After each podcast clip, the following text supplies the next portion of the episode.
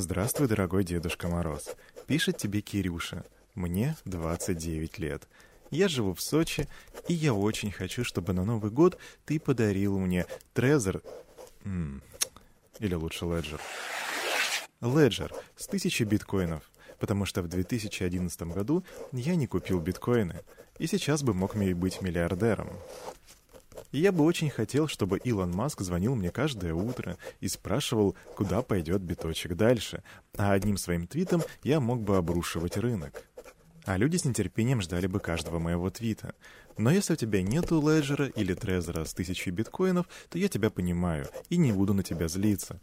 Но, пожалуйста, сделай так, чтобы биткоин упал до 10 тысяч долларов, и я выставлю заранее заявочку в стакане, чтобы потом купить его по дешевке. Спасибо большое, Кирюша. А, ляпота. Салют, Криптусы! Привет, Крипто-братва! Кирюха здесь, и команда Криптус желает вам потрясающего настроения. Ну, собственно, как каждое утро с понедельника по пятницу, да и в субботу и воскресенье тоже. Сейчас я не буду отнимать ваше время, мы, как всегда, переходим к обзору рынка, а потом к новостям. Вух!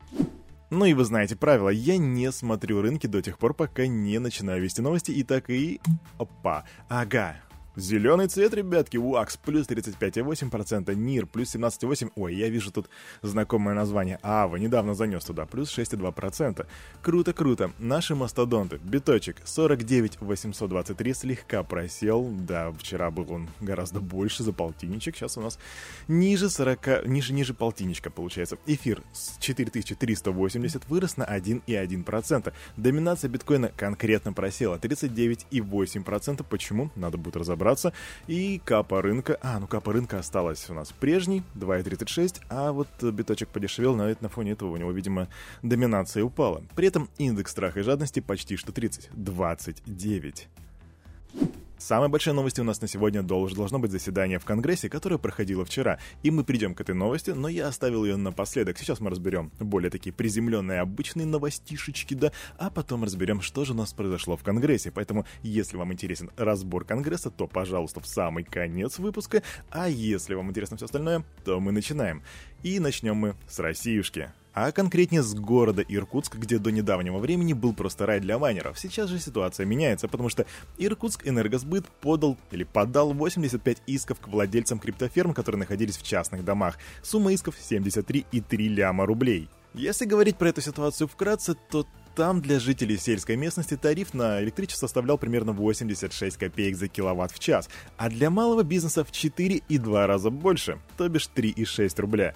И вот в Иркутске, да, недавно заметили, что типа электричество-то улетает на майнинг очень серьезно, вроде люди занимаются предпринимательской деятельностью, фактически серый заработок у них получается, потому что они не платят как предприниматели за электричество. И решили эту ситуацию пофиксить. И как видим, фиксить ее начал как раз таки суд и иск от, от Иркутска энергосбыта. Господи, как же сложно. Иркутск энергосбыт. А вообще вся эта история тянется уже достаточно давно. Еще с того момента, как в 2019 году там, в Иркутске, в поселке Плишкино, обнаружили дом площадью в 140 48,5 квадратных метров, который потреблял 193 тысячи киловатт-часов в месяц, а это около четверти потребления всего поселка. Так что теперь этим вопросом лично занимается губернатор Иркутской области Игорь Кобзев.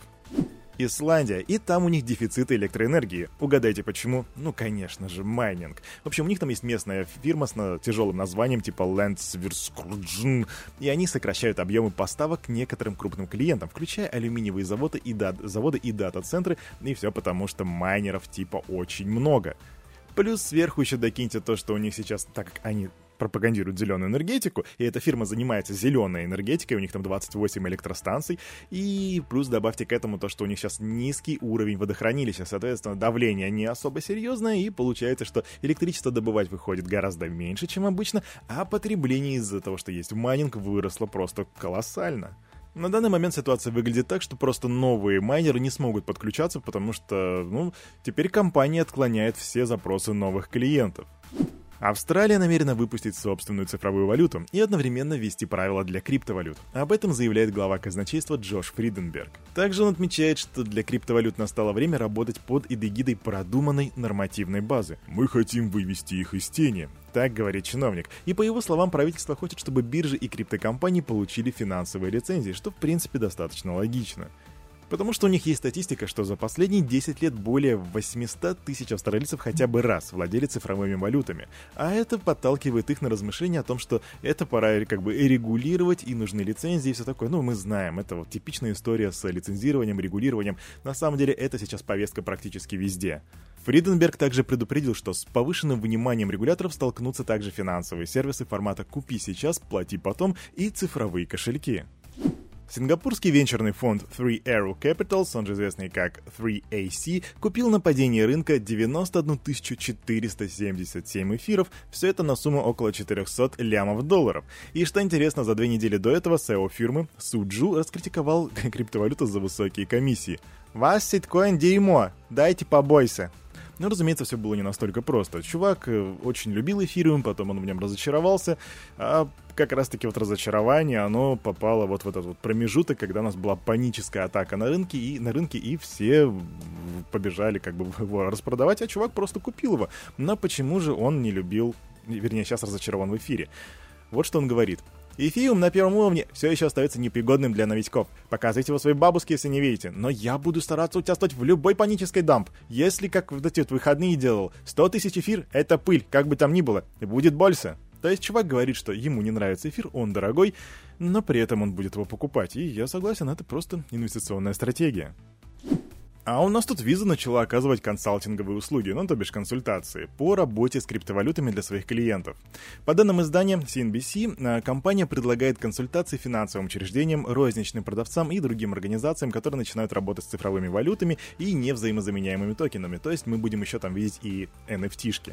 И одним из первых клиентов уже стал американский банк UMB, который уже получает соответствующие консалтинговые услуги. Криптовалюта для нас — это огромная новая тема и возможность роста и мы продолжим фокусироваться на развитии этого бизнеса, так отмечает Плекас. Э, да, Плекас это глава криптовалютного бизнеса Visa в Европе.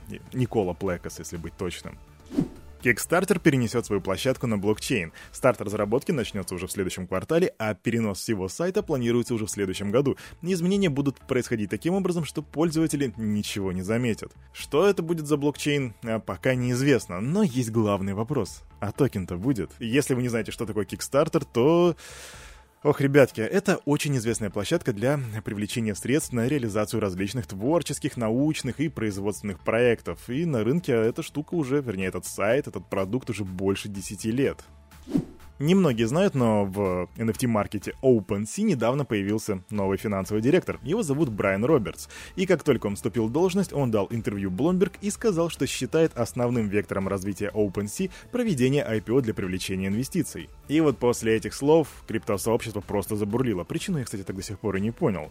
Ну, его слова восприняли достаточно прямо, как заявление о том, что в будущем проведется IPO. И там полетело типа разочарование и прочая ошибка, и вероятно, что после листинга на фондовой бирже пользователи перейдут на другие NFT-маркетплейсы. Но у меня вопрос, почему я этого не понимаю, ребятки? Если вы понимаете, то пишите в комментариях в Телеграме. И вот после такой вот реакции он говорит, что теперь никакого размещения IPO не будет, вернее, не то, что не будет. Он пока опровергает свои планы на это и говорит, уточняет, что в случае, если они вдруг появятся, то они в первую очередь обсудят это с сообществом. Футбол и мемчики. Тут футбольный клуб «Спартак Москва» объявил о партнерстве с криптовалютой Флоки. Помимо прочего, сотрудничество будет включать в себя нанесение логотипа альткоина на игровые футболки, и также вот эти вот э, панели светодиодные будут транслировать этот логотипчик. Вот что интересно говорит руководитель пресс-службы «Спартака» мы решили начать сотрудничество с инновационной лидирующей платформой, которая уже, которой уже доверяют многие спортивные бренды. Вопрос. Инновации? Ну, что? Ребятки, если вы в курсе, какие инновации приносит Флоки Ину, то, пожалуйста, напишите мне в телеге, в личку, в комментариях, без разницы куда, потому что я персонально не понимаю, о чем говорит этот человек. И тут имеет смысл перейти к нашей самой большой новости. Насколько вы знаете, 8 декабря, а, то бишь вчера, Палата представителей США должна была обсудить с топ-менеджерами индустрии криптовалюты э, вопросы касательно биткоин, бирж, криптобирж, эмиссии стабильных монет, то бишь стейблкоинов и проблем регулирования. Ну и также до кучи еще и политику федеральных ведомств. Повестка заседания звучит примерно так. Цифровые активы и будущее финансов, понимание вызовов и преимущества финансовых инноваций. Эту повестку раскрывает глава финансового комитета Максин Уорд Уотерс. Также они там собирались обсудить DeFi, учитывая его потенциал воспроизводить и заменять традиционные предоставления финансовых услуг, в частности кредитование, торговлю активами и страхование. И вот это слушание начинается вчера в 18 часов по Москве. Продлилось оно практически 5 часов. 5 часов там сидели люди и разговаривали о крипте. Интересно, что вот это вот заседание проводится в первый раз более чем за 10 лет. И в этот раз оно имело больше такой разговорно-информативный характер, формат. То есть там, по сути, ничего не решалось, и люди сидели и обменивались тезисами, мнениями, заявлениями и так далее. На это заседание подъехали шесть представителей крупных платформ, причем они были не самые большие платформы, но они как бы позиционируются как те, которые ведут диалог с правительством. А конкретно это Bitfury, Circle, Coinbase, FTX, Paxos и Stellar. И вот заседание начинается, и первый ход делает госпожа Уотерс. Она заявляет, ее тезисы такие – Наша цель – это финансовая доступность и понимание. Мы обеспокоены финансовыми системными рисками, а криптовалюта стала намного более актуальной и интегрированной в основную общественность. Также мы обеспокоены экологическими проблемами майнинга. Это основные тезисы правительства. Далее выступает Джереми Аллер, это генеральный директор Circle, эмитент USDC. Там он заявляет, что компании уже больше 8 лет и вообще не делают благое дело, привнося цифровую валюту в интернет. Стоит отметить, что вообще стейблкоины оказались под таким достаточно серьезным давлением во время этого заседания. Настолько серьезным, что чуваки из Тезер даже не появились на заседании, видимо, поняли, что им там тупо ловить нечего, и объясняться вообще это не в нашем стиле. А почему такое давление было вообще на стейблкоины? Ну, потому что это первое, за что можно ухватиться, это такое самое нижнее яблоко на яблоне висит, потому что они очень близки к уже существующим правилам, которые были созданы для банков. Всем представителям стейблкоинов, а, ну, то, собственно, там, кроме Тезера были еще Circle и Paxos, насколько мы знаем, а, их попросили убедиться в том, что у них есть достаточная обеспеченность долларом США. И оба этих э, генеральных директора, которые присутствовали, они согласились, что да, на самом деле нам нужно показать, что у нас есть обеспеченность. Далее у нас Сэм Бэнкман, это глава FTX, заявил, что обменялся своими уже тезисами. Он сказал, что глобальная платежная система, она на самом деле сейчас конкретно тяжелая, и потому что в ней очень много швов. Это, кстати, то, что мы в MIT обсуждаем. Также он сказал, что FTX уже как бы регулируется, и она абсолютно лицензирована. Далее за Сэмом Бэнкманом у нас идет Брайан Букс, это Брукс Brooks — это SEO Bitfury, и он говорит, что то, как вы сейчас пытаетесь обращаться с криптой, это то же самое, как вы пытались в 90-х обращаться с интернетом. То есть это выглядит так, как будто вы просто хотите срезать побольше налогов. И если уж мы говорим о логике, то действительно ли мы доверяем большим банкам, чем открытому исходному коду, который находится в интернете? Easy, easy, think about it. Затем у нас Данель Диксон берет свои слова, это уже SEO Stellar, и она говорит, что крипта — это не просто займы, это не просто трейдинг, и это не просто заемные средства. Это гораздо больше, потому что у нас очень много широкомасштабных э, мировых юзкейсов. При этом стоит отметить, что все эти юзкейсы только в самом начале, и у них просто огромнейший потенциал. После нее начинает говорить уже Алижа Хас, это человек из Coinbase, и она говорит, что Наша миссия — поднять уровень свободы в мировой экономике, и более 50% наших клиентов делают вещи, которые далеко за гранью просто покупания и продавания крипты. Более того, мы зарегистрированы и нас регулируют. У нас более 220 миллионов криптопользователей, и помимо этого вам стоит понимать, что 16% американцев используют крипту, а это уже не шутки. Также хочу отметить, что были некоторые наезды на SEC и на их дочерку SVTC со стороны представителей криптоиндустрии. Однако ребятам быстро сказали, что SEC сами будут за себя отвечать и что здесь не место поднимать вот такие вот вопросы. Помимо всего этого, важно понимать, что там идет еще борьба между фракциями, между демократами и республиканцами. И у каждой из этих компаний есть как бы свое абсолютно разное видение того, как нужно подходить к крипте. И если демократы говорят, что ее нужно регулировать, то республиканцы говорят, что типа нужно изи, изи, ребят, нам это не так сильно нужно. Короче, если в двух словах, то политика, политика, политика. И, разумеется, на этом слушании все не закончено. У нас впереди еще огромная такая вязкая, тяжелая на подъем история о том, как регулировать, кто регулировать будет. Будет большое сопротивление. Ух, ребята, все только начинается, да, мы действительно в самом начале. А на этом на это утро у парня за микрофоном все. С вами был Кирюха и команда Криптус желает вам потрясающего настроения. И помните, все, что здесь было сказано, это не финансовый совет и не финансовая рекомендация. Делайте собственные ресерчи, развивайте финансовую грамотность, прокачивайте критическое мышление. Обнял, до свидули.